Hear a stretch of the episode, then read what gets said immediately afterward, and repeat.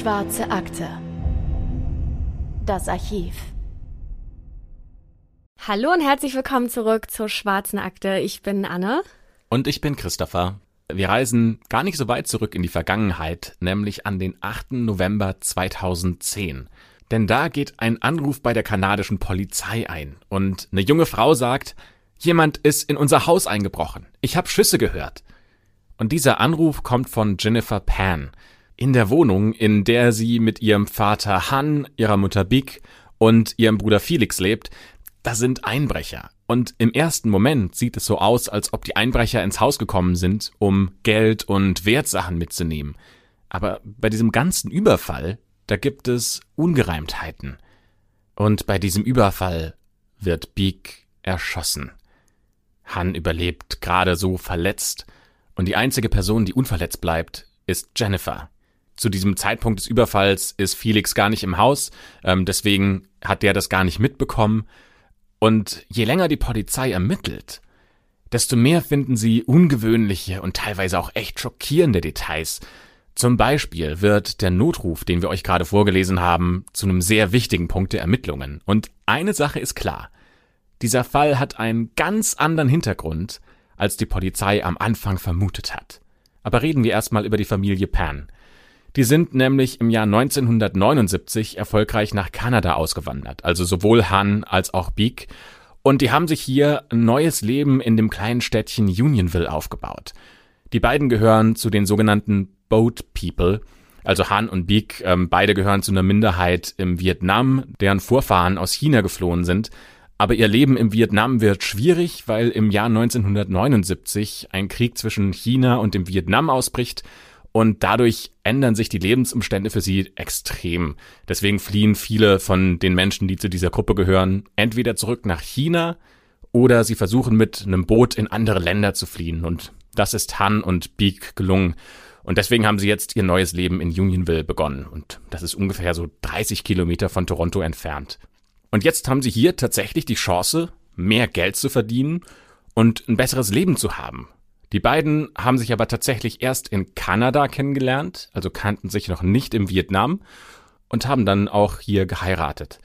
Und ähm, wir haben ein Foto für euch auch in der Beschreibung verlinkt. Und da sehen die aus wie, also super sympathisch. Ja, total. Ein echt nettes Pärchen. Beide in der Natur, irgendwie, ne, von einem Wald, bei einem kleinen Ausflug vielleicht. Also, ja, zwei ganz sympathische Menschen. Und die beiden arbeiten extrem hart. Ähm, sie arbeiten beide in der gleichen Fabrik eines Autoherstellers. Da baut Han Werkzeuge und auch so Formen, in die dann äh, ja die Bleche gegossen werden. Und Beak baut dort Autoteile zusammen. Und am 17. Juni 1986, da wird ihr großes Glück perfekt, da wird nämlich ihr erstes Kind Jennifer geboren und drei Jahre später, also 1989, da bekommen Han und Beak ihren Sohn Felix. Ja, und die Pans arbeiten deswegen besonders hart, ähm, damit sie ihren Kindern das Leben ermöglichen, das sie sich selbst gewünscht hätten. Und um die Familie abzusichern, leben sie auch wirklich sehr, sehr sparsam. Im Jahr 2004 haben sie sich ungefähr 200.000 kanadische Dollar angespart und ähm, fahren aber zwei moderne Autos. Boah, aber das auch innerhalb von 25 Jahren, das ist eine gute Leistung. Auf jeden Fall, ja. Und äh, die Polizei vermutet deswegen auch, dass sie wegen ihres Reichtums überfallen worden sind. Han und Beak haben es also geschafft. Sie sind ihrer Armut äh, im Vietnam entflohen und ja, haben sich ein Leben aufgebaut mit einem geregelten Einkommen, das ihnen ja Sicherheit bietet. Und diese Erwartungen, die haben sie auch an ihre Kinder und ja, die sind wirklich ziemlich hoch. Denn Han und Beak haben ihr Leben danach ausgerichtet, dass ihre Kinder erfolgreich werden. Sie wünschen sich zum Beispiel, dass Felix später mal Autos designt und als Ingenieur erfolgreich wird. Und auch Jennifer, ja, malt sich große Chancen aus, im Jahr 2010 bei den Winterspielen in Vancouver für Kanada eine olympische Medaille im Eistanz zu gewinnen. Und das wäre ja auf jeden Fall ein riesiger Erfolg, äh, allein schon eine olympische Medaille zu bekommen, aber dann auch noch im eigenen Land, äh, wäre auf jeden Fall, ja, sehr gut oder das wäre auf jeden Fall eine, eine, eine große, äh, erfolgreiche Sache für die Eltern. Allerdings wirft äh, ein Bänderriss äh, in Jennifers Knie sie weit zurück und äh, zwingt sie dazu, ihren sportlichen Traum aufzugeben. Und das ist natürlich ein, ja, also ein großer Schicksalsschlag eigentlich schon, dass sie das nicht fortführen kann und damit dieses riesige Ziel ja nicht erreicht. Da sind die Eltern bestimmt auch voll enttäuscht. Auf jeden Fall, genau. Und wir haben dazu auf Reddit auch mehrere Posts gelesen zu diesem Thema, in dem Kinder von asiatischen Eltern, die in ein anderes Land ausgewandert sind, von ähnlichem Druck äh, berichtet haben, den Eltern auf ihre Kinder ausgeübt haben. Und dazu schreibt ein User zum Beispiel, ich lese das mal vor, Asiatische Eltern haben ein bestimmtes Mindset. Ich denke, alle Kinder von asiatischen Eltern können verstehen, was ich denke. Ihr Leben war extrem schwierig und obwohl eine kleine Minderheit wirklich ein Wunderkind haben möchte, wollen die meisten nur, dass ihre Kinder einen guten Job und eine gute Zukunft haben. Um sicherzugehen, dass sie ein gutes Leben haben werden, ist eine erfolgreiche Karriere in einem Beruf, der viel Geld einbringt, enorm wichtig. Sie wollen alles kontrollieren und ihre Kinder können nicht die Erfahrung machen, die Kinder von nicht-asiatischen Eltern haben. Aber ich würde es für nichts eintauschen. Wir bekommen auch enorm viel Unterstützung, die andere Kinder nicht bekommen ich kenne jetzt halt natürlich nur dieses europäische Elternmodell. Ich habe auch keine Freunde mit asiatischen Eltern, muss ich gestehen. Also ich, mir fällt es schwer, das so nachzuvollziehen. Ja, mich erinnert das ein bisschen an die ähm, amerikanischen Eltern. Ne? Stichwort der Fall John Benet, äh, wo die Eltern ja auch unbedingt wollten, dass ihre kleine Schönheitskönigin Stimmt. super erfolgreich wird. Also ne, das hört man, finde ich, eher dann immer aus Richtung der USA. Es gab in Deutschland mal vor ein paar Jahren ein Buch, das richtig große Schlagzeilen gemacht hat, weil das eine Mutter war, auch mit asiatischem Hintergrund Hintergrund mhm. und die hat einen Erziehungsratgeber geschrieben, in dem sie quasi gesagt hat, dein Kind muss mit vier Jahren anfangen, Violine zu spielen und du musst okay. es quasi trimmen und trimmen und trimmen, damit es quasi lernt, diszipliniert zu sein und so erfolgreich zu sein. Ähm, daran kann ich mich noch erinnern. Also das scheint ein großes Thema in asiatischen Communities zu sein, okay. dass ähm, Eltern sehr hohe Erwartungen haben an ihre Kinder. Das Buch verlinken wir jetzt aber lieber nicht. Ne? Und das muss tatsächlich extrem anstrengend für die Kinder sein, weil neben dem Sport, das ist ja schon quasi Weltklasse, ähm, was sie da trainieren muss, lernt Jennifer auch Klavier spielen, und zwar schon seitdem sie vier Jahre alt ist. Außerdem spielt sie Flöte in der Schulband, also auch das kann sie noch spielen. Und der Terminkalender von Jennifer und ihrem Bruder muss also extrem voll gewesen sein. Erst Schule, Sport, Musik, dann noch Hausaufgaben. Und wenn es mal nicht so gut läuft, dann äh, bekommen sie Druck von ihren Eltern. Und diese Art von Eltern haben auch einen eigenen Namen, und zwar nennen die sich Tiger Parents. Und Han soll den meisten Druck auf Jennifer und Felix ausgeübt haben. Und Beak wird mehr so als die stille Komplizin beschrieben. Und diesen Druck muss Jennifer und auch ihr Bruder, den müssen sie verarbeiten. In äh, der Grundschule soll Jennifer zum Beispiel abends bis 10 Uhr noch in der Eishalle trainiert haben. Und dann muss sie noch ihre Hausaufgaben erledigen, also bis 12 Uhr ungefähr. Und dann fällt sie vollkommen erschöpft ins Bett und um damit klarzukommen, fängt Jennifer an, sich kleine horizontale Schnitte in ihre Unterarme zu ritzen, um halt diesen Druck irgendwie loszuwerden. Oder vielleicht auch um einen Hilfeschrei abzusetzen, ne? dass das gesehen wird und die Eltern merken so, okay, irgendwie ist es doch zu viel für meine Tochter, ne? Aber sie versucht das nach außen natürlich sich nicht so, nicht so anmerken zu lassen. Also sie sucht sich nicht aktiv Hilfe. Und äh, sie nennt diese Momente, in denen sie sich schlecht fühlt, aber sich tatsächlich nichts anmerken lassen will, das nennt sie ihr Happy Face. Also so eine Maske, die sie aufzieht, um nach außen die perfekte Tochter, die perfekte Welt zu spielen. Es gibt einen sehr interessanten Artikel von einer ehemaligen Mitschülerin von Jennifer, die diesen ganzen Fall, den wir euch heute erzählen, ähm, auch nochmal so aus ihrer Perspektive erzählt hat. Und sie schreibt in diesem Artikel, dass ein guter Beobachter vielleicht hätte feststellen können, dass mit Jennifer irgendwas nicht stimmt, aber ihr selbst ist nichts aufgefallen. Und ähm, für Jennifer kommt dann in der achten Klasse ein richtiger Rückschlag, weil Jennifer erwartet, dass sie eine der Jahrgangsbesten wird und dass sie die Abschlussrede ihres Jahrgangs halten wird, aber sie wird halt weder das eine noch das andere.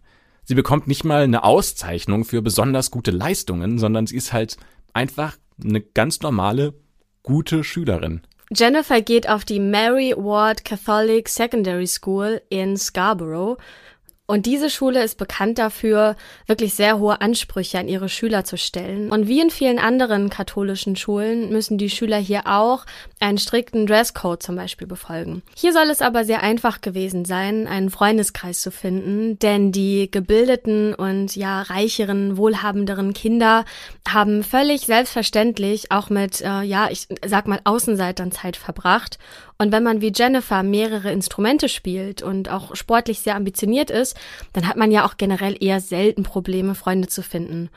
Eine Mitschülerin beschreibt Jennifer dann folgendermaßen. Sie sagt, Jennifer war sehr sozial, mit einem hellen Lachen. Sie versteht sich genauso gut mit Jungen wie mit Mädchen. Mit Asiaten, Amerikanern, Nerds, mit Sportlern und mit Künstlern. Mit 1,70 ist sie größer als die meisten anderen asiatischen Mädchen an der Schule. Aber sie ist nicht auffällig. Sie trägt nur selten Make-up. Sie hat eine kleine runde Brille, die weder besonders gut noch besonders teuer gewesen sein dürfte. Sie hat immer glatte Haare, die nie gestylt sind. Wenn du dich mit ihr unterhältst, dann ist sie immer fokussiert. Wenn du ihre Aufmerksamkeit hattest, dann hattest du sie auch zu 100 Prozent. Und damit sie diese Vorstellungen ihrer Eltern auch erfüllen kann, bekommt Jennifer sehr strikte Regeln für ihr Privatleben. Also zum Beispiel hatte sie bis zum Alter von 22 Jahren noch kein Date, kein Freund, sie war noch nie in einer Disco und wahrscheinlich hat sie noch nicht mal Erfahrungen mit Alkohol gemacht. Also alles das, was so eine normale Jugend ausmacht, das hat sie nicht erlebt, weil sie einfach getrimmt wurde, Erfolg zu haben und sie war auch mit ihrer Familie nie im Urlaub. Ähm, sie durfte auch tatsächlich nicht zu den Momenten, die für amerikanische Schüler oder für kanadische Schüler auch äh, wichtig sind.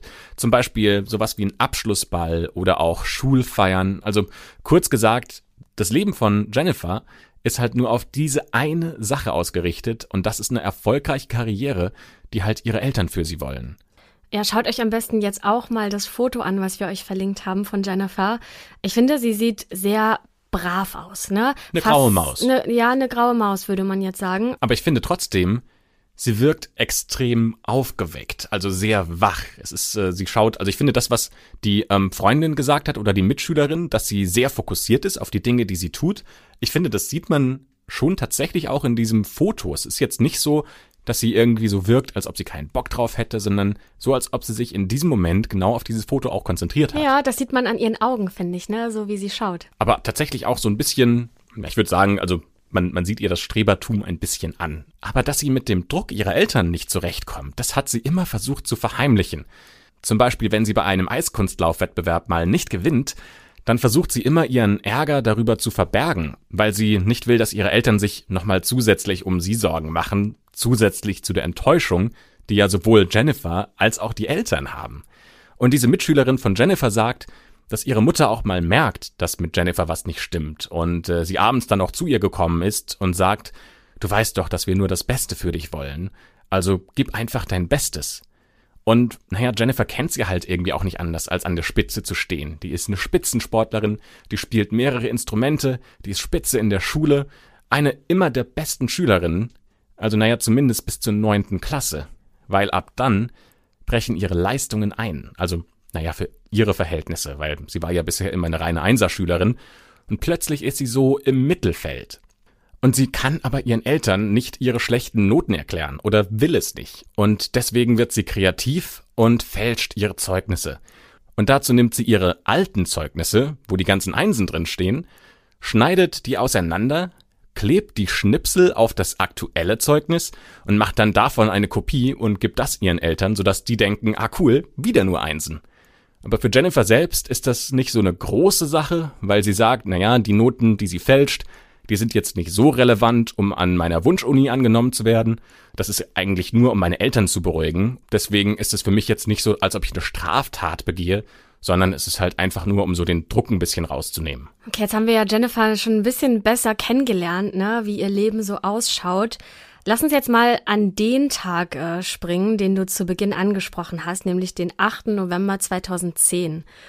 Und hier zeichnen Sicherheitskameras gegenüber des Hauses der Pence ähm, etwas auf, was ein Polizist später als 18 Minuten purer Horror beschreibt. Ihr müsst euch das so vorstellen. Draußen ist es dunkel und in den Nachbarhäusern stehen ja noch ein paar Autos in der Einfahrt. Und ganz verschwommen sieht man auf den Aufnahmen, wie drei maskierte Männer mit einem Auto vor dem Haus der Pence parken und sich dann ohne große Eile zur Haustür begeben. Als erstes treffen die Männer dann im Haus auf Big, die sich im Wohnzimmer befindet. Han befindet sich zu diesem Zeitpunkt im Schlafzimmer ein Stockwerk darüber. Einer der Männer läuft dann nach oben und findet ihn auch dort, und Han wacht auf durch den Druck der Pistole auf seine Stirn Und er wird dann aus dem Bett gezogen und nach unten ins Wohnzimmer gebracht, wo sich ja auch schon Big befindet. Und diese drei Männer, die machen sehr deutlich, was sie eigentlich von der Familie wollen, nämlich Geld. Jennifer sagt der Polizei später, dass sie in diesem Moment in ihrem Zimmer war und telefoniert hat und dass sie da schon irgendwas Komisches gehört hat, nämlich Schritte vor ihrer Tür, die sie nicht ihrer Familie zuordnen kann. Das klingt vielleicht ein bisschen komisch mit diesem Schritte zuordnen der Familie, aber zumindest bei mir zu Hause konnte ich auch immer genau sagen, wer gerade die Treppe hoch und runter läuft. Ja, ich auch. So an den an Schrittmuster, man kann ja das Gewicht so ein bisschen abschätzen. Total. Das heißt, ob es jetzt dein Vater oder deine Schwester ist, das kriegt man auf jeden Fall mit. Sogar welches Auto auf den Hof fährt, da konnte ich auch immer äh, hören, ist das mein Papa, ist das mein Opa? Also selbst da äh, kann man das raushören. Und weil sie das hört und denkt, da stimmt was nicht, macht Jennifer ihre Zimmertür auf und sie schaut direkt in die Mündung einer Pistole. Also jetzt hat jeder der Pans, die in diesem Haus sind, einen Angreifer mit Pistole im Rücken. Ja, Felix ist zu diesem Zeitpunkt gar nicht in der Stadt, der studiert nämlich mittlerweile woanders, der ist nicht im Haus. Das heißt, sowohl Han als auch Beak als auch Jennifer werden jetzt mit einer Pistole bedroht.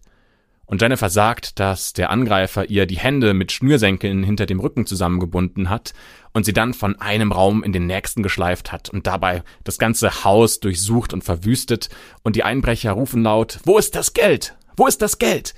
Und deswegen sucht Jennifer alles zusammen, was sie auf die Schnelle auftreiben kann. Sie selbst hat Klavierstunden gegeben, da hat sie sich zweieinhalbtausend kanadische Dollar selbst angespart und ähm, hat die bei sich im Zimmer. Das heißt, die holt sie und gibt sie den Einbrechern und sie kennt noch ein geheimes Versteck, in dem ihre Mutter 1100 kanadische Dollar versteckt hat. Das heißt, insgesamt 3600 Dollar kann sie den Einbrechern geben. Aber das scheint denen nicht genug zu sein. Und deswegen schlägt einer der Angreifer Han mit der Pistole auf den Hinterkopf und ein anderer Einbrecher schleppt Jennifer, als er sie durch die ganze Wohnung geschleppt hat, wieder zurück ins Obergeschoss und bindet sie an einem Pfosten an der Treppe fest. Einer der Männer im Untergeschoss drängt dann Beak und Han in den Keller und er zwingt sie auch dazu, eine Decke über ihre Köpfe zu legen. Und dann äh, hört Jennifer nur noch aus dem Keller, wie ihre Mutter darum bittet, dass das Leben ihrer Tochter verschont wird. Und dann im nächsten Moment hört Jennifer fünf Pistolenschüsse. Gehen wir wieder raus nach draußen zur Überwachungskamera. Da sieht man dann, wie die drei vermummten Gestalten das Haus wieder verlassen. Und als dann die Rettungskräfte und die Polizei zu dieser Szenerie kommen, wird ihre Mutter Beak tot aufgefunden, die ist gestorben. Und ihr Vater Han hat allerdings die Schüsse überlebt. Der fällt allerdings ins Koma und äh, im Krankenhaus kämpfen die Ärzte um sein Leben. Und die einzige, die unverletzt bleibt, ist Jennifer und die hat eben diesen Notruf gerufen, so wie wir es gerade am Anfang beschrieben haben. Und da kommt ein Punkt, der der Polizei sofort ins Auge fällt. Denn Jennifer hat ja den Notruf gewählt. Und die Polizei kommt und findet sie genau so vor, wie sie es beschrieben hat. Nämlich mit den Händen hinter dem Rücken ähm, ist sie an den Pfosten einer Treppe gefesselt. Also ist doch die Frage, wie konnte sie überhaupt den Notruf wählen und Hilfe holen? Also selbst wenn sie ihr Handy in der Tasche gehabt hat, sie hatte ein Aufklapp-Handy. Das macht es ja nur noch schwieriger, mit gefesselten Händen die richtigen Tasten zu finden. Ja, natürlich nehmen die Polizisten Jennifer jetzt auch erstmal mit auf die Polizeiwache und befragen sie zu den Ereignissen, die an diesem Abend geschehen sind. Und während Jennifer durch den Schock vielleicht, was heißt vielleicht, bestimmt beeinträchtigt ist und deswegen möglicherweise auch irreführende Aussagen von sich gibt, fängt die Polizei an, ihre Aussagen zu hinterfragen. Denn es gibt einige Dinge, die nicht ganz zusammenpassen wollen. Zum Beispiel hat Jennifer ja gesagt, dass die Täter nach Geld gefragt haben und ähm, sie ihnen 3600 Dollar gegeben hat, die nicht genug waren. Aber warum haben sie dann nicht die Autos mitgenommen, zum Beispiel? Also in der Garage stehen ja ne, zwei Autos, ein Lexus und ein Mercedes. Und wenn es den Einbrechern wirklich um den maximalen Profit ging, ja, dann hätten sie die doch mitnehmen und verkaufen können zum Beispiel. Dann hätten sie ja auch noch mal eine Menge Geld on top bekommen. Und außerdem fehlen auch keine Wertgegenstände wie Schmuck oder Handys, der Fernseher, Kreditkarten oder zum Beispiel ja auch die Musikinstrumente von Jennifer. Und im Haus wird beispielsweise später dann auch noch mehr Bargeld gefunden. Also wundern sich die Polizisten natürlich, ne, dass die Einbrecher auf die Eltern schießen, aber Jennifer zurücklassen, obwohl sie ja eine Zeugin des Ganzen ist. Und auf der Polizeiwache soll Jennifer dann auch erstmal demonstrieren, wie sie denn bitteschön den Notruf wählen konnte, obwohl ihre Hände am Rücken zusammengebunden waren. Der Polizist, der sie befragt, sagt, dass das sehr wichtig ist, dass sie ihm das nochmal zeigt. Und während der Polizist redet, sitzt Jennifer wie, ja, ein Häufchen Elend auf einem Stuhl und kann die Tränen auch fast nicht zurückhalten. Das finde ich schon fast sehr unempathisch Total, von der Polizei. ja, ja. Ich meine, sie wissen ja immer noch nicht, was da passiert ist, ne? Und der Polizist fordert sie dann ja, wie gesagt, auf, ähm, ihr Handy in die hintere Hosentasche zu stecken und ihm dann zu zeigen, wie sie das da rausgeholt hat. Und zuerst ist sie auch total zögerlich, aber sie kann den Polizisten dann in diesem Moment tatsächlich davon überzeugen, dass sie die Wahrheit gesagt hat. Denn sie sagt, ihr wären zwar die Hände zusammengebunden gewesen, aber sie war halt nur am Oberarm an den Pfosten an der Treppe gebunden und das gibt ihr zumindest genügend Bewegungsfreiheit, damit sie ihre Hände am Körper entlang bewegen kann, um dann das Handy rauszuholen, auf den Boden zu legen und die Nummer zu wählen. Und der Polizist fragt dann, naja, also wie hast du denn mit dem Operator gesprochen? Ähm, weil du konntest das Handy ja nicht an dein Ohr halten. Und sie hat gesagt, sie hat die Lautstärke auf dem Handy ganz laut gestellt, damit sie das auch aus der Entfernung hören kann und hat dann quasi ins Handy geschrien, damit man sie auf der anderen Seite verstehen kann. Und diese Geschichte, so wie Jennifer das beschreibt, das könnte tatsächlich so passiert sein. Also das glaubt die Polizei. Aber trotzdem sind sie sich nicht so ganz sicher, ob jetzt alles, was sie sagt, der Wahrheit entspricht. Und deswegen entscheiden sie sich dafür, Jennifer beschatten zu lassen. Und sogar auf der Beerdigung von Beak ist ein Polizeibeamter, der sie da genau beobachtet. Und da fällt ihnen was auf, nämlich Jennifer weint bei der Beerdigung gar nicht. Die wirkt gar nicht so traurig. Sie wirkt zwar ernst, aber die Polizei hätte schon erwartet, dass sie gerade bei so einem Raubüberfall und bei ja so einem Unglück, bei dem deine Familie erschossen wird, dass sie da anders reagiert. Die Polizei erwartet mehr Emotionen, also irgendwas scheint da nicht zu stimmen, denkt die Polizei. Weil das alles so merkwürdig ist, sagt einer der Polizisten, die für diesen Fall verantwortlich sind, dass er aus reiner Neugier, das Zitat, er sagt, aus reiner Neugier hört er sich nochmal die Aufnahme dieses Notrufs an. Ähm, da haben wir uns gefragt, ob das nicht, also gehört das nicht zur normalen Polizeiarbeit, dass du sowas hoch und runter hörst? Sollte eigentlich, ne? Aber der Polizist sagt, naja, also das hätten sie so wahrscheinlich nicht mehr gemacht, aber er war halt nochmal neugierig. Und da gibt es eine Stelle, bei denen die Polizisten nochmal hellhörig werden. Weil im Hintergrund von diesem Notruf hört man Han auf einmal schreien. Und äh, Jennifer ruft zu ihrem Vater, ich bin okay. Und äh, sagt dann zu der Person, die den Notruf entgegengenommen hat, ähm, das ist mein Vater, der schreit und der läuft gerade raus. Und wenige Momente später ruft sie nochmal mehrmals, Hallo? Hallo? Hallo? So als ob sie ihren Vater zu sich rufen will. Und was die Polizisten an diesem kurzen Teil des Anrufs stört, ist die Tatsache, dass Han nach draußen gelaufen ist, nachdem seine Frau erschossen wurde. Und er fragt sich, warum er nicht als erstes nach seiner Tochter schaut und sich vergewissert, dass es ihr gut geht. Ja, die einzige Person, die uns diese Frage beantworten kann, ist natürlich Han, aber der liegt ja immer noch im Koma. Und zu diesem Zeitpunkt ist Jennifer also die einzige Zeugin, die eine Aussage darüber treffen kann, was denn da bitte am 8. November 2010 im Haus der Pence wirklich passiert ist. Aber dann kommt endlich der Tag, an dem Han aus dem künstlichen Koma erwacht und Han sagt, dass er sich auch noch an jedes kleine Detail erinnern kann, was in dieser Nacht passiert ist. Was ja schon heftig ist. Auf also, jeden Fall. Der muss ja. ja unter Schock gestanden haben, fällt dann sofort ins Koma und trotzdem hat er noch alles im Kopf. Naja, und interessant ist, dass die Geschichte, die er jetzt erzählt, eine ganz andere ist als die, die Jennifer bei der Polizei erzählt hat. Also zum Beispiel erinnert sich Han daran, dass Jennifer die Treppe runtergelaufen ist und sich freundlich mit einem weißen Mann unterhalten hat. Und das deckt sich ja jetzt überhaupt nicht mit dem, was Jennifer da erzählt hat. Und deswegen beginnen die Polizisten auch in ihrem Leben und in ihrer Vergangenheit zu graben und dabei stoßen sie auf ein relativ großes Netz aus Lügen. Also sie finden zum Beispiel heraus, dass Jennifer ihre Zeugnisse gefälscht hat und so und sie sogar noch einen ganzen Schritt weiter gegangen ist, denn sie hat auch eigentlich gar keinen Abschluss an der Highschool und dementsprechend hätte sie ja auch gar nicht studieren gehen können. Aber ihre Familie glaubt es natürlich noch, denn Jennifer hat nicht nur ihre Zeugnisse gefälscht, sondern auch einen Brief einer wirklich hoch angesehenen Universität für Pharmazie. Denn Han wollte, dass Jennifer dort studiert und ähm, sie hat einen Brief gefälscht, in dem dann eben steht, dass sie angenommen wurde. Und Jennifer hat sich sogar noch äh, alle Bücher für diesen Studiengang gekauft und sich sogar Geschichten von Professoren und anderen Studenten ausgedacht, um ihrer Familie eben vorzuspielen, dass sie eine Vorzeigestudentin wäre. Werbung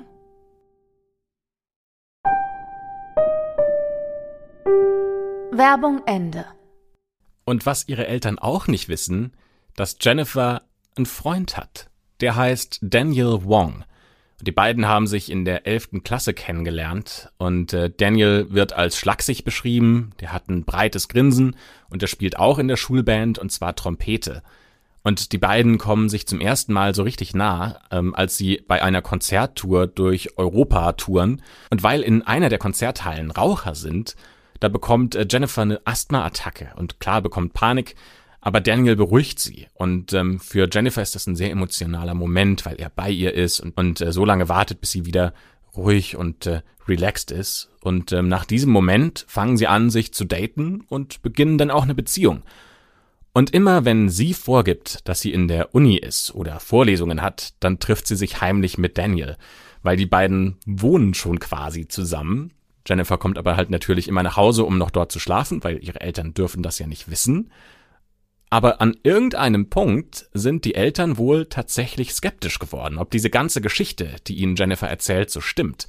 Denn auch wenn sich Jennifer wirklich große Mühe gibt, ihre Lügen so glaubhaft wie möglich aufzubauen, und so wie wir das ja jetzt gehört haben, war das ja, war sie da wahrscheinlich auch extrem gut drin, gibt es so ein paar Punkte, an denen ihre Eltern sagen, das, das macht noch nicht so ganz Sinn. Zum Beispiel sagt Jennifer ihren Eltern, ähm, dass sie freiwillig bei einer Organisation namens Sick Kids arbeitet und sie dabei hilft, Kindern Blut abzunehmen.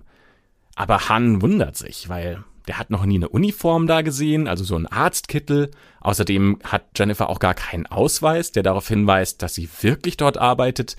Und es kommt ihm komisch vor.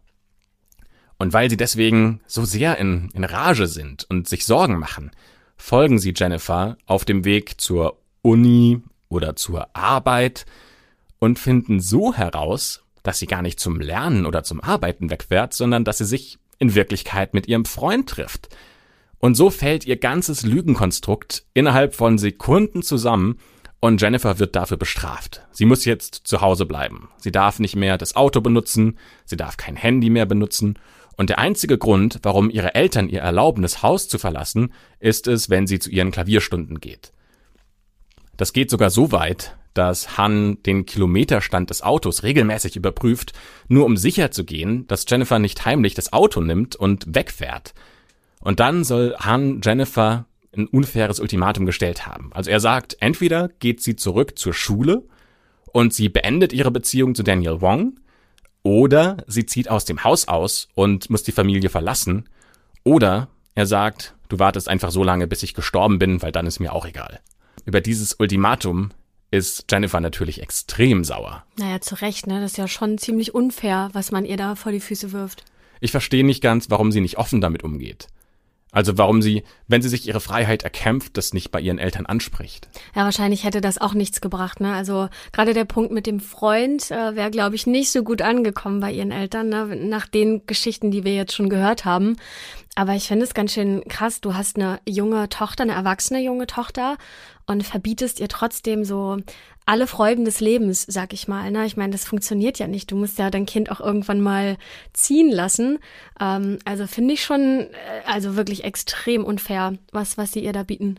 Oder hättest, anbieten. Also. Wie hättest du dich entschieden? So, jetzt kommt quasi der Vater und sagt, du hast eine Wahl. Entweder du gehst zur Schule und machst jetzt deinen Abschluss und dein Freund, der ist auch Geschichte, oder du musst das Haus verlassen. Also ich vermute mal, so in dem Alter würdest du dich wahrscheinlich immer für den Freund entscheiden, oder? Ist dir das nicht das Wichtigste im Leben? Ach, vielleicht, also ich kann mir nicht vorstellen, dass sie gesagt hat, alles klar, Papa, ich beende die Schule, der Rest ist mir egal, ich höre jetzt nur noch auf euch, kann ich mir nicht vorstellen. Nach dem, was sie ja schon gemacht hat, ne, ihr ganzes Lügenkonstrukt und Dinge gefälscht. Also sie ist ja schon eine kleine Rebellin. Ne, auf der anderen Seite ist es ja so, dass Familie für sie extrem wichtig ist und auch so der, der Ruf und die Bindung zur Familie weil sie ja noch einen Bruder hat und der Bruder scheint ja keine Probleme gemacht zu haben. Das heißt, der ist so das, das Wunschkind, vielleicht wird sie auch immer mit dem verglichen und dann heißt es, ah, guck mal, Felix, der hat das gemacht, der studiert jetzt, der ist erfolgreich und was ist mit dir? Und ähm, dass sie so das Gefühl hat, sie muss es doch irgendwie ihren Eltern beweisen, dass sie es doch drauf hat. Na, interessant ist ja auch der Punkt, dass er wohl gesagt haben soll, äh, äh, wenn ich tot bin, dann ist mir eh alles egal, ne? Weil für die Polizei ist klar, dass äh, Jennifer irgendwie eine Art Ausweg aus der Situation gesucht hat und sich wahrscheinlich irgendwie eine Strategie zurechtgelegt hat, ähm, ja, die ihr dabei hilft, raus aus diesem Leben mit den Tiger Parents zu kommen. Also raus aus dem Leben, äh, das von enormen Druck von ihren Eltern geprägt war und dem sie ja irgendwann auch nicht mehr standhalten kann. Und ja, dass sie auch vielleicht raus möchte aus diesem Lügenkonstrukt, was sie sich da erschaffen hat. Und die Polizisten untersuchen beispielsweise dann auch ihr Handy und finden heraus, dass ihr Freund Daniel sie mit Auftragsmördern vernetzt hat. Weil, also er soll welche kennen, ähm, oder kennengelernt haben, weil er selbst mit Drogen dealt. Und in einer Nachricht schreibt Daniel beispielsweise, ich habe alles getan und für dich eingefädelt. Also ne, das ist jetzt die Idee der Polizei, ähm, dass Jennifer Auftragsmörder ähm, beauftragt hat. Und ihre Idee es wohl gewesen wäre, dass dann der Mörder aber nie geschnappt wird.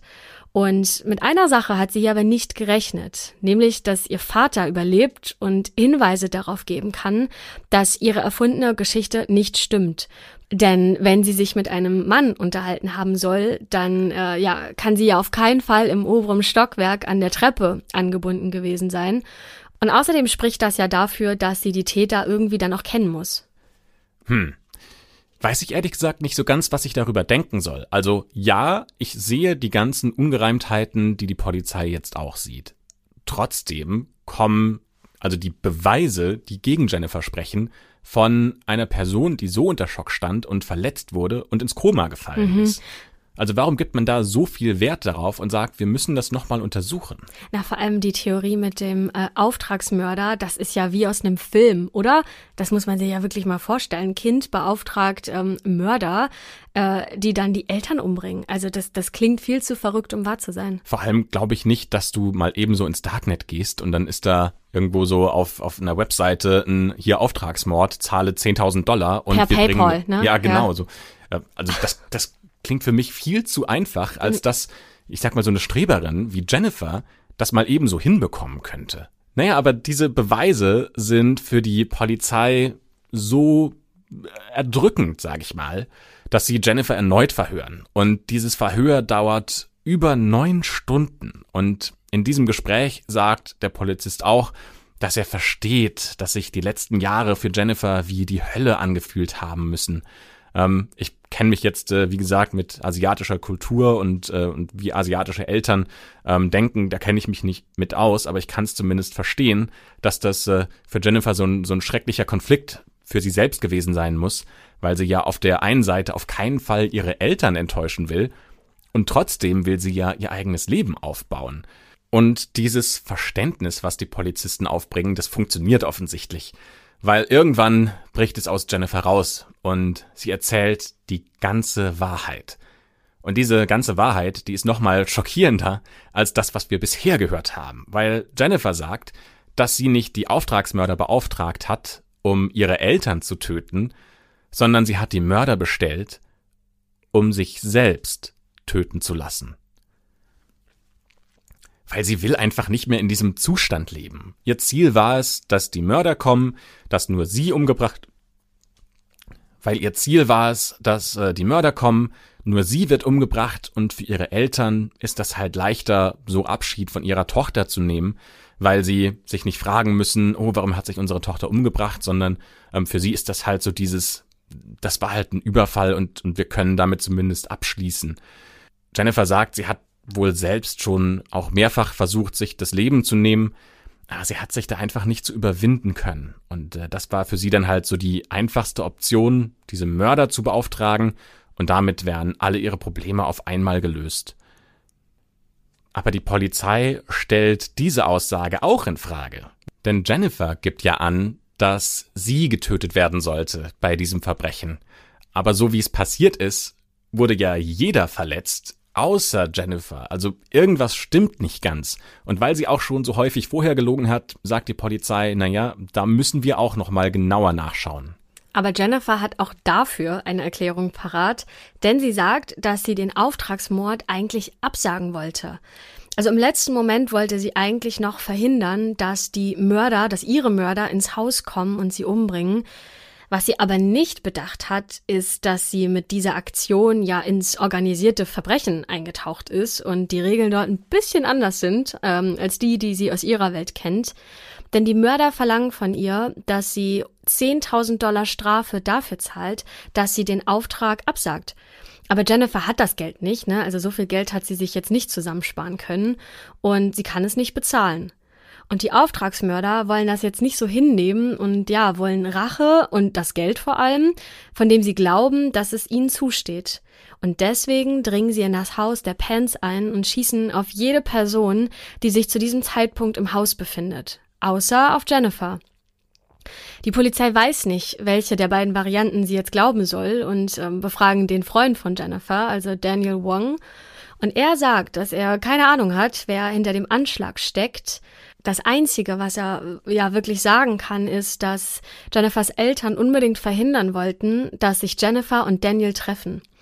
Und Daniel erzählt auch, dass Jennifer gesagt hat, dass sie ihre Eltern gerne tot sehen möchte. Okay, das ist natürlich schon mal eine harte Ansage. Und vor allem, es widerspricht damit dem, was Jennifer vorher ausgesagt hat. Und dann findet die Polizei heraus, dass Daniel Jennifer ein Handy gegeben hat, damit sie mit den Auftragsmörder kommunizieren kann. Jetzt ist nur doof, dass äh, aus diesem Handy dummerweise die SIM-Karte verloren gegangen ist. Die hat äh, Jennifer irgendwo verlegt und man weiß nicht mehr, wo sie ist. Das ist natürlich hochverdächtig, weil mit dieser SIM-Karte hätte man vielleicht noch Nachrichten zwischen Daniel und Jennifer auswerten können oder zwischen Jennifer und äh, den Mördern. Und dann untersucht aber die Polizei das Handy und findet noch auf dem Speicher da drauf ähm, noch Nachrichten. Hunderte dieser Nachrichten gehen an die Killer. Und in einer schreibt sie, ich brauche Zeit, das durchzuführen.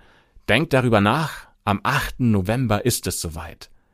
Und eine zweite Nachricht gibt noch viel mehr Druck auf Jennifer, weil diese zweite Nachricht, die wird von diesem Handy nur wenige Sekunden vor dem Moment verschickt, als die Auftragsmörder in das Haus kommen.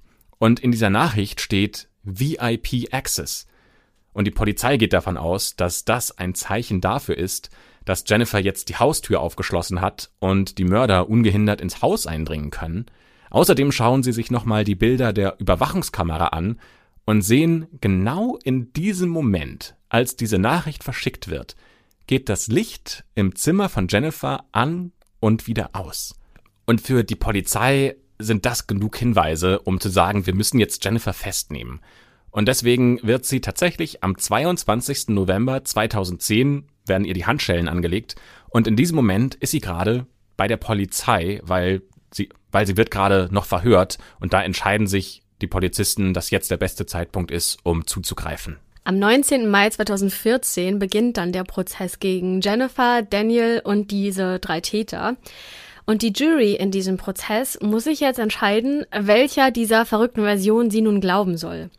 Dass Jennifer eigentlich nur sich selbst umbringen lassen wollte und der Abbruch der Aktion zu dieser Katastrophe geführt hat oder dass Jennifer selbst äh, ja die schlimmste Tochter ist, die sich Eltern eigentlich nur vorstellen können.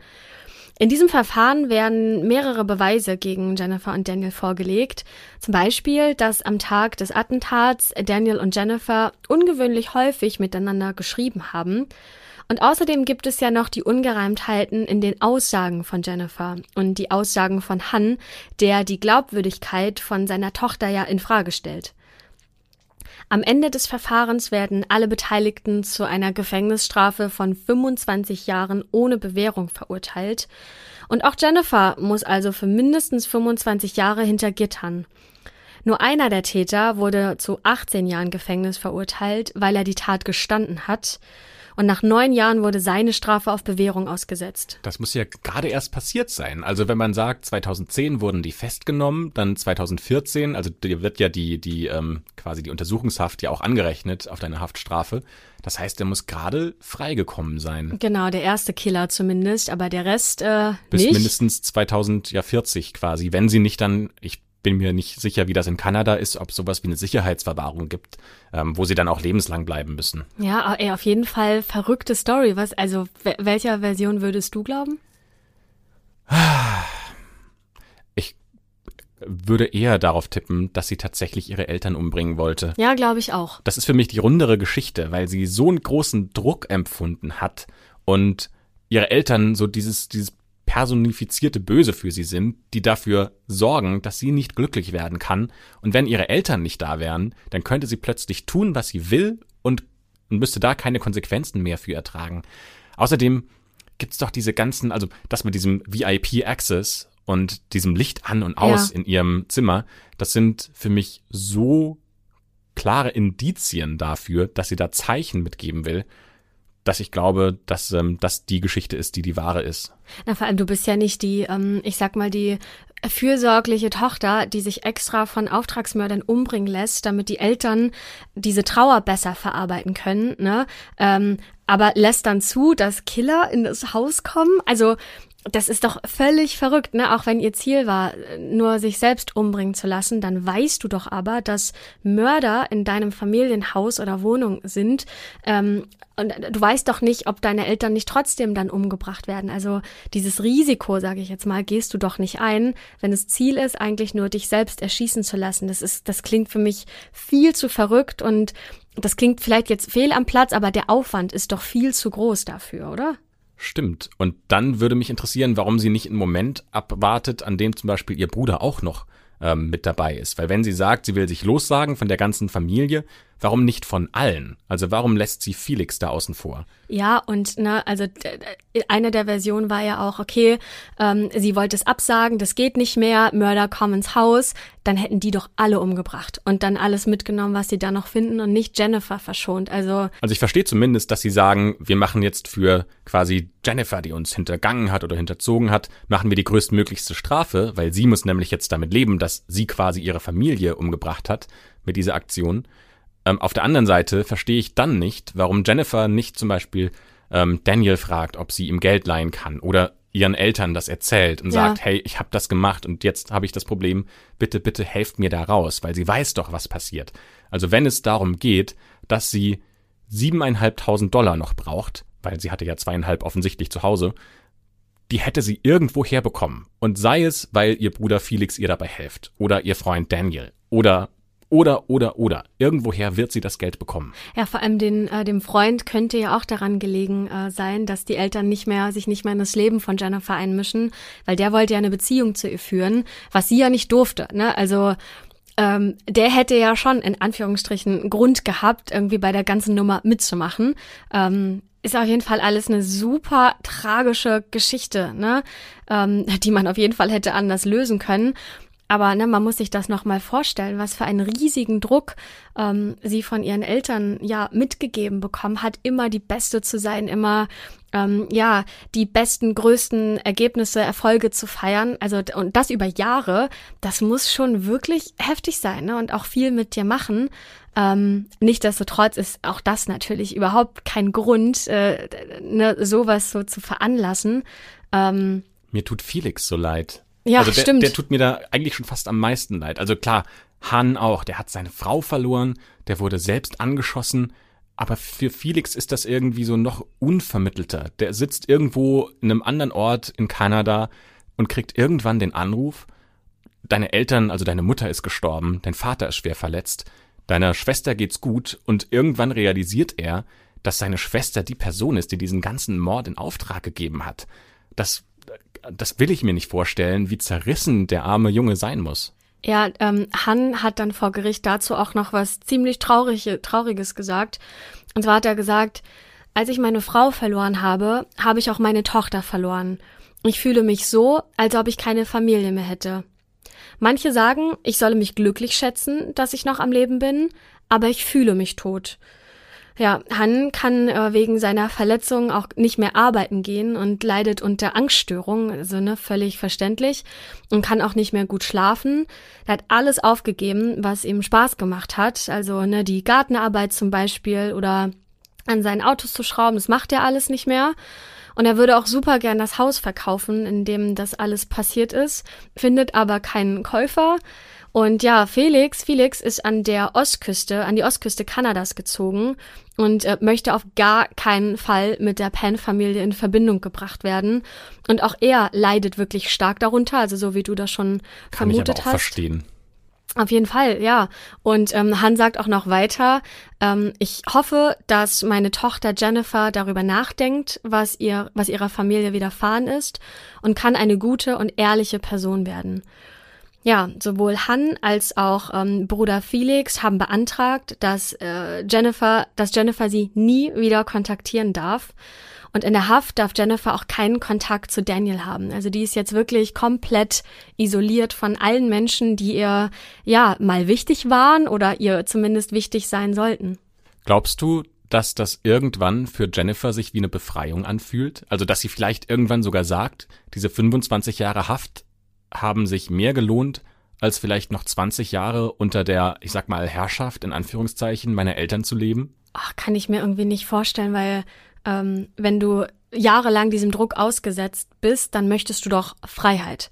Die hast du ja aber nicht im Gefängnis. Klar, du hast dann diesen Druck nicht mehr ähm, und ja nicht diese diese äh, wie sagt man denn diese den Einfluss der der Familie, aber du bist ja trotzdem nicht frei. Ne? Also du sitzt dann da in deiner Zelle für 25 Jahre. Ähm, also ich kann mir nicht vorstellen, dass sie da sitzt und denkt, ja, jetzt habe ich ja hier mein Ziel aber erreicht. Und vor Glaub allem hat sie dann so ihre besten Jahre weggeschmissen. Ja, genau. Also so ihre 20er, 30er, Anfang der 40er, wo sie mit viel Energie eigentlich sich ein neues Leben hätte aufbauen können und kommt dann raus, wenn sie so um die 50 ist und hat dann ja eigentlich kaum noch eine Chance, so dieses reale Leben ähm, aufzubauen. Genau, und mit ihrem Freund darf sie ja auch keinen Kontakt halten, was ihr ja wahrscheinlich das Wichtigste war. Ne? Also auch das hat sie ja verloren. Also eigentlich hat sie, ja, sie hat ja alles verloren. Wenn euch der Fall interessiert und ihr dazu gerne noch mehr lesen wollt, dann könnt ihr das natürlich in den Quellen machen, die wir euch unten in der Beschreibung auch verlinkt haben. Dann äh, könnt ihr euch nochmal informieren, wie das alles abgelaufen ist.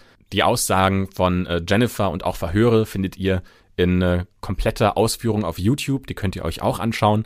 Und so lässt sich ziemlich gut nachvollziehen, was bei diesem Fall passiert ist. Und noch eine kleine Werbung in eigener Sache. Ähm, wir haben jetzt einen Instagram-Account für die Schwarze Akte. Ähm, den findet ihr unter Schwarze Akte in einem Wort. Also ist ganz einfach zu finden. Da würden wir uns total freuen, wenn ihr dem folgt. Ähm, da könnt ihr uns auch ganz einfach kontaktieren, wenn ihr uns ja eure Meinung äh, schreiben möchtet oder ne, Feedback, Anregungen. Haben wir euch einen neuen Weg sozusagen eröffnet, um uns da ganz leicht zu kontaktieren. Ähm, genau, und ansonsten würde ich sagen, jetzt sag ich das heute mal, wir schließen die schwarze Akte ähm, und freuen uns, wenn ihr nächste Woche wieder zuhört.